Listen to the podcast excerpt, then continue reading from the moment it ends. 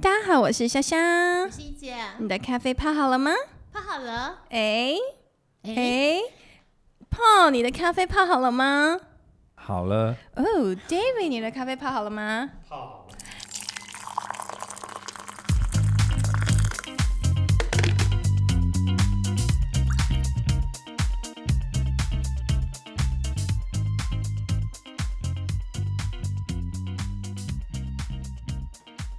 是一个三万六千五百万平方公里的最尔小岛，三分之二的地方 cover 呃是有两千呃三千公尺以上，高上有两百座。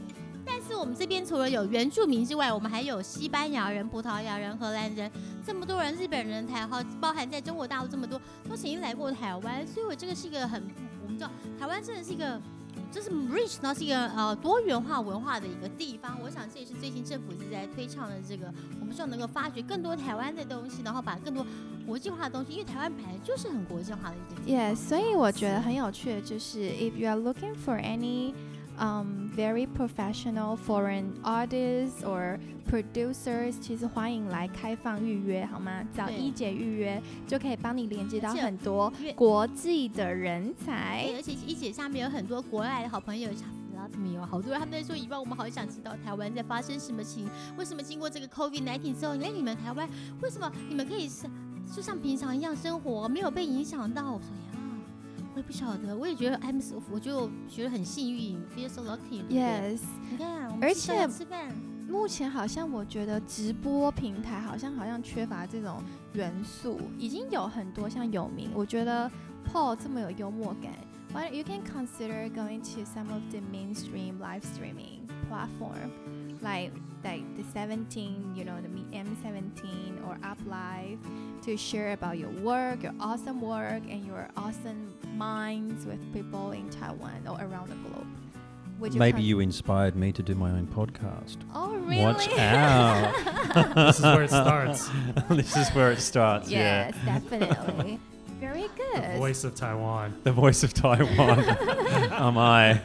对 Hi, 所 this 以 is Paul on.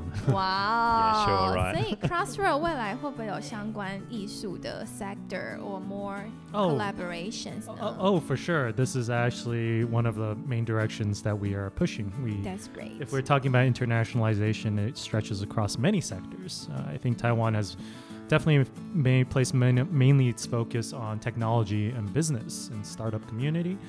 Uh, we are looking at other aspects of this, just as the arts and culture community, education, um, and various. So these are all aspects we are tackling with Crossroads, and with especially with a lot of the initiatives coming down from the government, some very n- interesting and diverse talent come from overseas. We believe we shouldn't waste the opportunity in connecting this high-end talent with a lot of different sectors sharing some knowledge, sharing some perspective, which will help Taiwan reach the international stage even uh, easier. Yeah, I think that is the fastest way to to to actually overcome the language barrier and also to be able to meet such a group of awesome talents. Yeah，我觉得真的 Crossroad 发起的那个理念真的太棒了。So also。 呃，今天就是 Crossroad 的 Face Facebook 的 Fan Page，大家也可以去按一下，然后也关注一下 Paul，未来肯定会有一些的布局跟发展。那 I'll ask Paul later. Do you have any fan page that people can look up to or Not at the Okay. moment. I, I'm I'm as far as being a performing artist, I'm the the worst performing artist to promote myself. I, I tend to work under the ra- under the radar a lot. So, but I can come back to you later on that because I know that I should have something for Yeah. people to refer to. you are being too humble actually? yeah, there's another thing that I want to talk about. 就是现在因为 COVID-19，大家刚刚一直有提到，大家都很想要来台湾。People want to come to Taiwan because of the beauty, because of how safe the environment is, and 大家其实对于台湾多元的发展都是非常非常觉得期待的。There's another thing I want to talk about，就是 Entrepreneur Visa，台湾叫做黄金金黄 呃 Go Visa Program，对不对？ Um, actually, 有一个是创业签证, which is the entrepreneur visa, and there's also another program called the Gold Card, Employment Gold Card, which is the 就业金卡. Yes. 我觉得这两个很重要，就是我觉得因为 Paul 他有拿到，所以我觉得想请他分享一下这个亲身的经验。So Paul, can you briefly introduce about the Go Visa program? As you know, people and we have heard about it, but we don't know about how the process works. Can you share about the whole process and um, If people want to apply for, it, is there any tips or Mm. anything like that? Yeah, well, this is one of the reasons why I wanted to stay in Taiwan. It's Mhm. just a fantastic program. It was Oh. started back in February 2018 Mhm. Um, by the government, a government initiative to um, attract highly skilled professionals, True. um, is the quote. But um, it's this fabulous um, visa initiative, which they call a four in one employment gold card. Mhm. And what that four in one gives you is a work permit, uh, resident visa, an alien resident certificate, and re entry permit, so multi entry Yeah. to come in and out of the country to do what you need to do. Yes. Um, so it's actually quite an easy process to apply Oh, as well, um, or at least it's easy to access it because it's all online Mhm. And you uh, you apply through the National Immigration Agency, and they have a website which we can actually put the link to Sure, it, um, in in the comments. Sure. Um, you know, so we'll put that information in. It's it's valid for between one and three years, depending on what you want to nominate yourself, and you can. Uh, there's a couple of qualifications, a cou- couple of fields, professional fields that you uh, go, go can go under and apply. So obviously, I applied under the arts and culture Mm. field. Yeah. But to just give you the full list very quickly, it's science and technology, economy, education, arts and culture, sports, finance, law, Wow. and uh, architectural design. So I thought I'd prepare that list earlier on for us. But it's a, yeah, it's a pretty easy sort of process, really. There's bas- sort of five basic steps. If you want Five? to, Just five? yeah, it's pretty much like you know. I mean, obviously you can break that down, but Okay. it's you know you just literally determine which uh, professional field mo- is most applicable for you, Mhm. um, and you prepare your documentation Great. based on that. Obviously, your you know career and uh, etc. Um, submit the application through the online portal and pay your fee. Right. Um, and um, and then, if required, which is not always the case, um, perhaps they might do some follow up with supplementary uh, documents. Okay. Um, I didn't have to do that myself. Um, I inundated them with things. I had about 45 pages of. I thought you were gonna say because my voice sounds great. yeah. but um, yeah, and so once that goes through, there's a, the next stage is the verification stage. Right. which is literally just you bringing in your uh, passport to verify your identification. Um, do note, everybody, that they take that for six to, about six days. Sounds Um, really the passport, which is, I mean, that's life. If you if you're living here, then that's fine. Yeah. Yeah, and then and then basically, um, you know, you collect your card once once you you know um, once that happens. For me, Uh-huh. um, it took me. It I what was it? I think it was May 2018 that I applied, but I had to leave the country in August to go into another show. Right. So uh, I had the card approved for me um, when I was out of the country, and when I came back in November, I picked up the card. So yeah, so but th- that's kind of my story. But there's lots of different stories there, and, and I have actually um, assisted a few people with their applications. wow. in my field. Okay, 所以需要嗯帮助的 please contact Paul. there, uh, There's- yeah, there's another website, right, David? There's, there's actually a website that Crossroads is supporting. It's called the TaiwanGoldCard.com, which is one word, TaiwanGoldCard.com. It's a website made by very passionate Gold Card community members. uh, it's basically an open source F- FAQ. It answers questions from the perspectives of successful Gold Card applicants, sharing any kind of uh, knowledge or kind of uh, their experiences with the application process, if any questions that they might not be able to attain from the official websites. So it's very helpful and it's written from the perspective of Gold Card applicants, so it's easy to use. 对，真的很棒。就是所以，如果有想要除了想看到政府比较官方性的这个的内容的话，也可以上刚刚 David 提到的这个网站。那待会儿夏夏也会把这个链接放到我们的那个就是留言的里面，大家可以去看一下。不管是刚才 Paul 提到的那个一些，他做了一些 summary，其实非常非常 常用功。So that is his tips, so people can check it out. And 还有刚刚就 David 提到台湾 Go Card，除了官方网站上面之外呢，David 这边也提供很多协助，让更多的外国的朋友可以申请到台湾 Go Card。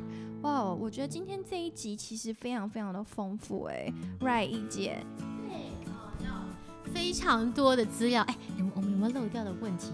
其实 add something about the Taiwan Gold Card. Um, it's very special. It's, uh, it was passed, actually started implementing, implemented nearly three years ago.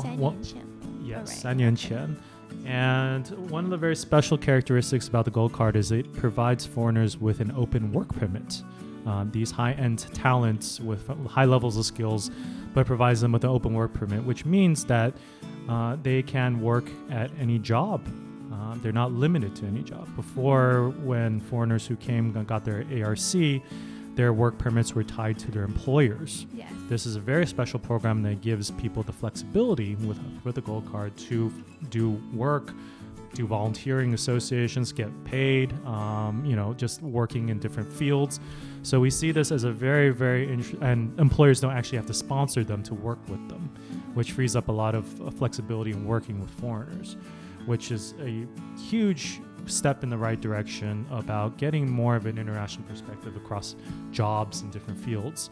Um, and it also lays off the pressure on these high level talents in finding work or what jobs they can do, and also on employers who want to hire them. Can I also ask another question? Because I have friends like like like my age who might not be as successful as Paul. who might not be as successful as like or to be categorized under high level talent. Right.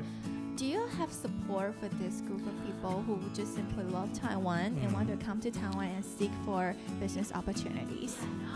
Right. Well, the Gold Card program is specifically tailored to so called high level talent. Right. And what a high level talent also uh, and the government has different qualifications about what that might mean. And because you can, as Paul uh, just mentioned, is that you can apply for the gold card under different categories. And even though the National Development Council is the one, Guofahui, is the one leading the gold card, ultimately, depending on the field applicants apply under, it goes to that specific ministry in charge. Mm-hmm. So Paul's application was, of course, Ministry of Culture, that approved his application, reviewed his application.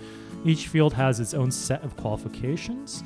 Um, but there seems to be some types of standards. Uh, one very basic condition is that in your previous job you made 160k yeah, Taiwan dollars a month, per month in your yeah. previous job.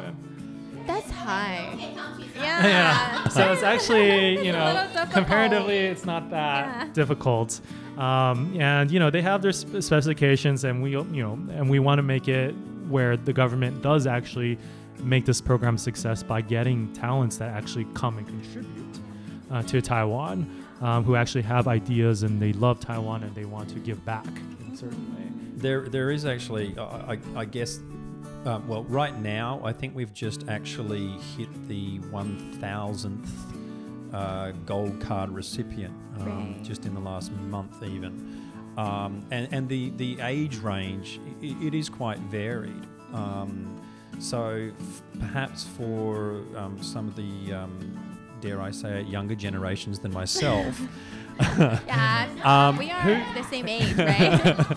who just simply haven't had the the, the, the years of, of career experience, but but obviously still have uh, uh, um, qualified skill sets, um, and maybe the, the, the work experience is a bit less, but at the same time their, their, their qualifications are of same level right. as as other people that, that might be just a bit older and, and have a, more extensive more extensive um, CV um, you know, it's still applicable to to you know the younger generations with their skill sets, and, and the proof is that we have, you know, a number of people in the, the younger age brackets that, that are gold card recipients. You know, Right. Yeah. Wow. So we welcome the younger generation to come to Taiwan to make it even more vibrant Absolutely. and young young society, Yeah. right? yeah, yeah, 所以今天就很开心有 David 跟呃 Paul 的加入，让我们整个 的的对话 Hold 到顶系列变得好国际化哦。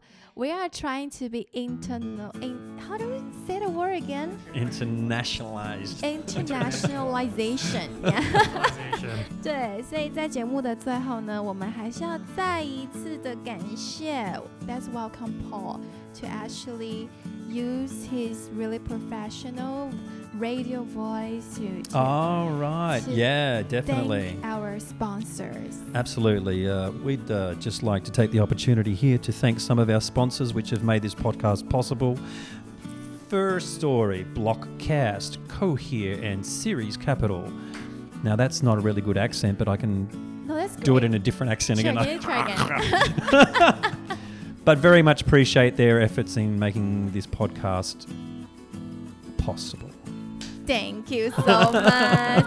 让我们再一次感谢可喜空间、区块客、Serious Capital 以及 First Story 对我们的冠名赞助。以后我就会用呃 Paul 的那一段，我就不会再 repeat 了。thank you Paul and thank you David。Thank you. We'll see you next week。未来如果.你们想要再听到相关这样子，譬如说外国文元素的内容，都可以